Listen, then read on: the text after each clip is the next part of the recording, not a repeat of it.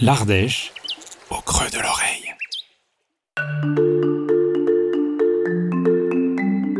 Bonjour et bienvenue dans l'Ardèche au creux de l'oreille, le podcast de vos prochaines vacances. Je m'appelle Hervé, je suis journaliste et podcasteur, toujours parisien mais de plus en plus ardéchois, au fil de mes visites dans ce département où il fait bon vivre, cerné par des paysages époustouflants. Alors ouvrez grand vos oreilles car vous allez entendre ce que vous irez voir. Dans ce nouvel épisode, je vous invite à découvrir un lieu atypique et unique en Ardèche. Implanté à Bourg-Saint-Andéol, la Cascade, pôle national des arts du cirque, a pour mission d'accompagner la formation, la création et la diffusion de spectacles.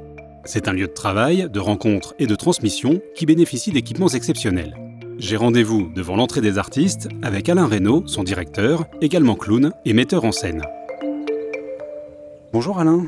Bonjour.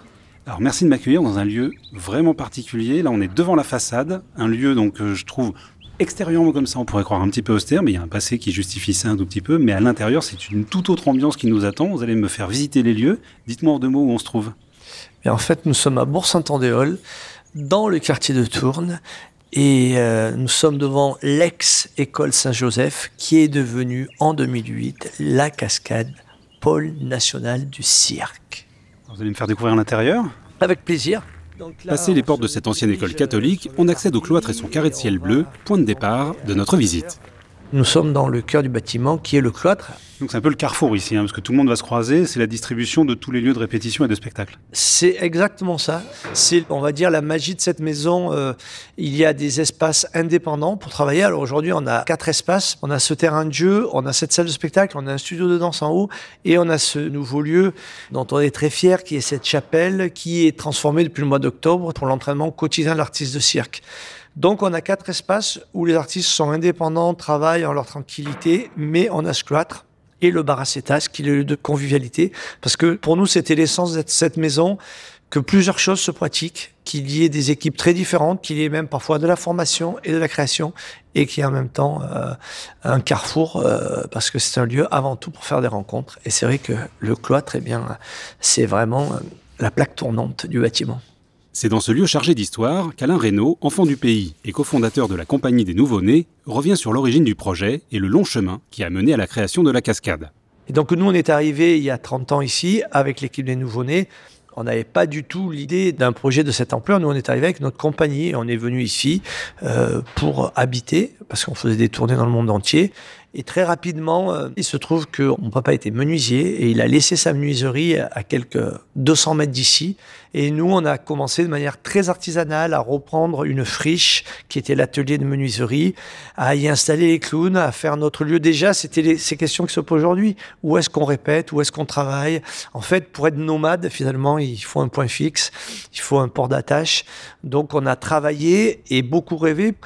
Et la puissance publique... Euh, État, région, département, communauté de communes ont investi de l'argent dans cette ville de 7000 habitants pour qu'il y ait un lieu ressource labellisé nationalement.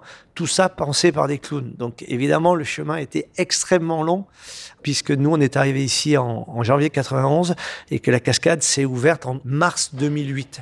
C'est-à-dire ces 15 ans de chemin, de rêve, d'utopie, de rassemblement et d'arriver à faire se croiser euh, le monde du cirque, le monde des artistes, les habitants de cette ville et le monde politique. Il fallait bien 15 ans pour assembler ce qui était a, euh, a priori séparé. Des fois, il faut du temps, en fait. La culture, c'est aussi euh, l'arbre fruitier qui pousse. Et entre le moment où on plante la graine et le moment où on mange les fruits, des fois, il y a un peu de temps qui se passe. Et là, du coup, c'est pour ça qu'on apprécie les fruits. Alors, si vous êtes curieux comme je le suis, je vous imagine impatient de découvrir les pièces maîtresses de la cascade. On va se diriger euh, vers la salle de spectacle. Alors, je ne sais pas s'il y a des gens qui répètent. On va essayer de ne pas les déranger. On va essayer de ne pas les déranger. Nous nous engageons dans un couloir sombre qui débouche sur la salle de spectacle aux volumes impressionnants pour 180 places en gradin face à une scène de 100 mètres carrés. Donc là, il y a un plateau, on voit un piano à queue, et au fond, on voit un objet, un agrès de cirque qui s'appelle la roue allemande grande roue dans laquelle euh, eh bien, un acrobate ou une acrobate peut agir. Donc ce soir, euh, c'est la compagnie Pluxplox, un duo pianiste et roue allemande. Et ce soir sera une étape de création en fait, puisqu'ici, c'est une salle de 180 places, un gradin avec un plateau euh, de 10 sur 10 et un lieu de travail. Donc les, artistes sont là depuis 8 jours. Et ce soir, ça va être un moment important pour eux c'est pas encore le spectacle, mais c'est un moment où ils vont partager leur travail devant 180 personnes.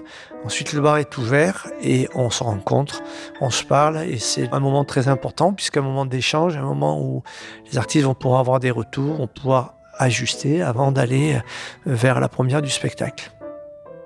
Je pense que c'est une vraie plus-value d'être euh, à plein pied avec le public. C'est vrai que ça rappelle le cirque, c'est-à-dire on est euh, une vue plongeante et il n'y a pas ce promontoire que peut être la scène et, qui crée une distance.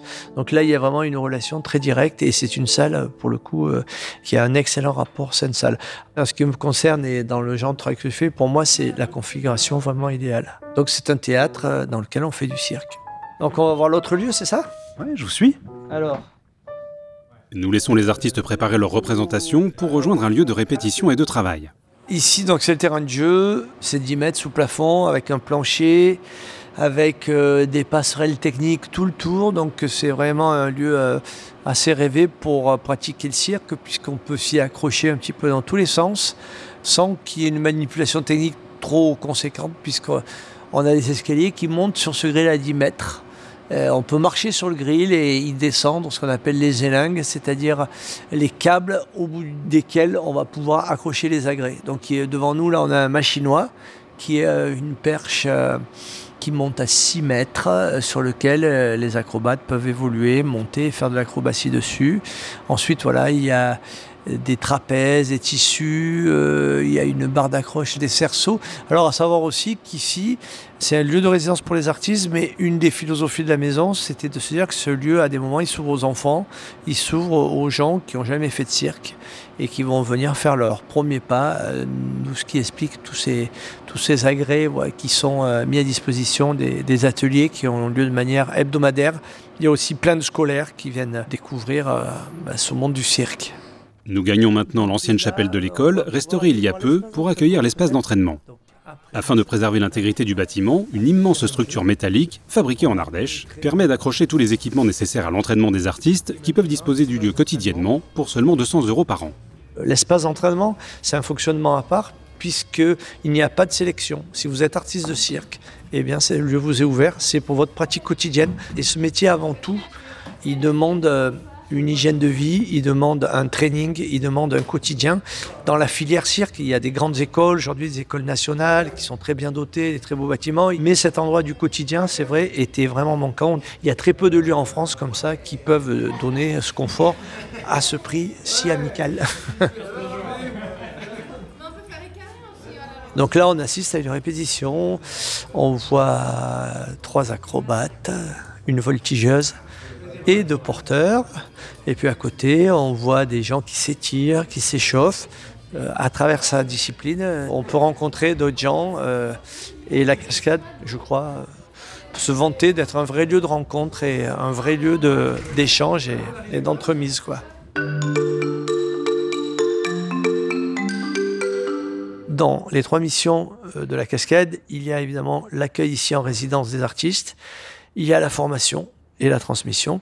Et il y a, entre guillemets, ce qu'on appelle de manière très brutale la diffusion. Qu'est-ce que la diffusion? C'est qu'en fait, un spectacle, lorsqu'il est fabriqué, euh, sa raison d'être, c'est d'être montré, d'être partagé avec le public. Donc la cascade est porteur de plusieurs événements, dont le Festival d'Alba, mais aussi Jour de cirque, mais aussi les préalables, donc qui sont des événements, des spectacles des rencontres avec le public qui se font hors des murs de la cascade. Donc ici, on est vraiment le lieu de fabrique et nous, toute la dimension festive euh, et, de partage avec le public se fait à l'extérieur d'où Alba. Pendant une semaine, au moment du 14 juillet, c'est une très grande fête populaire. Il y a plus de 30 000 personnes. Donc, on essaye vraiment de tenir ce cap que Alba, on y vient, c'est une destination. C'est pas seulement voir un spectacle. C'est passer un moment en famille, rencontrer des artistes, rencontrer un site aussi qui est magnifique, avec à la fois ce site antique, ce village. Donc, nous, on essaye de faire déambuler le public à travers cette richesse patrimoniale et d'y mettre des lieux de spectacle Ce lieu en constante effervescence créative est assurément à l'image d'Alain Reynaud, artiste pluridisciplinaire, clown et metteur en scène, devenu directeur de cette institution. Je suis un peu boulimique et un peu éclectique, c'est-à-dire, pour moi, je suis pas né directeur d'une structure culturelle. Euh, bon, si on m'avait dit que j'allais faire ça, je n'aurais sûrement pas cru. Moi, ma volonté, c'est vraiment de le plus jeune âge d'être clown. Et il se trouve que ce métier de clown m'a mené à être beaucoup au plateau et à jouer beaucoup. Et puis ensuite de rêver de ce lieu-là. Et puis à un moment, c'est vrai que le temps passe aussi, donc on vieillit un peu et on se retrouve dans l'autre sens, c'est-à-dire c'est peut-être mon tour d'accompagner puis d'envisager comment ça marche au plateau. J'essaie d'alterner entre être au plateau, parfois être devant et puis diriger cette maison. Moi, mon expertise, elle vient euh, pas depuis mon bureau, elle vient depuis le centre de cette scène qui, malgré l'expérience, euh, c'est toujours un mystère de comment euh, on arrive à, faire un spectacle, comment on arrive à, se régénérer. Donc euh, voilà, moi en fait cette scène, c'est mon lieu de travail.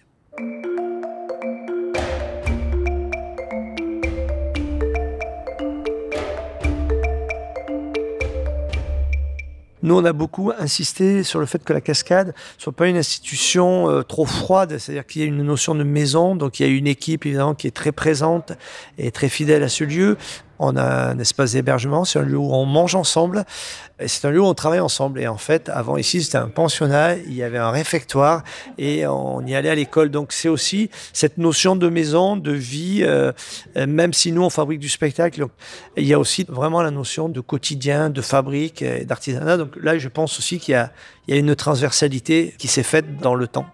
Moi, ce qui m'intéresse, c'est le quotidien, en fait parce que ça revient chaque jour. Donc dans une vie, le quotidien, ça prend toute la place. Un spectacle, ça dure une heure et demie, quoi. Donc euh, le, truc, c'est pas de réussir une heure et demie dans sa vie, c'est de réussir que le moment, le chemin, la répétition, le lieu, rencontrer d'autres gens. C'est ça qui euh, m'importe. C'est pas de faire le meilleur spectacle du monde. Évidemment, à l'occasion, on est preneur. Mais c'est un peu plus complexe que ça. C'est d'un coup de faire plus un univers euh, qui pourrait ressembler à la vie, où tout ça entre autres, on y fait du spectacle, mais il y a plein de choses en dehors de ce moment très sacralisé, évidemment, de la représentation. Il y a bien d'autres choses qui se passent. Tout ça évolue et ça se fait toujours ici. Et on a une chance formidable, c'est de connaître l'histoire petit à petit des gens, d'encore la partager. Et ça, c'est plus qu'un spectacle, je crois. Notre visite de la cascade touche à sa fin. Un grand merci à Alain, à son équipe et aux artistes pour leur accueil.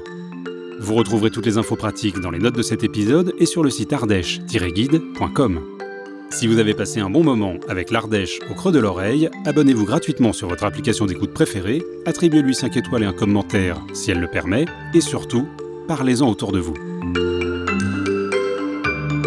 On se retrouve très bientôt pour un nouvel épisode. D'ici là, prenez soin de vous et préparez vos bagages.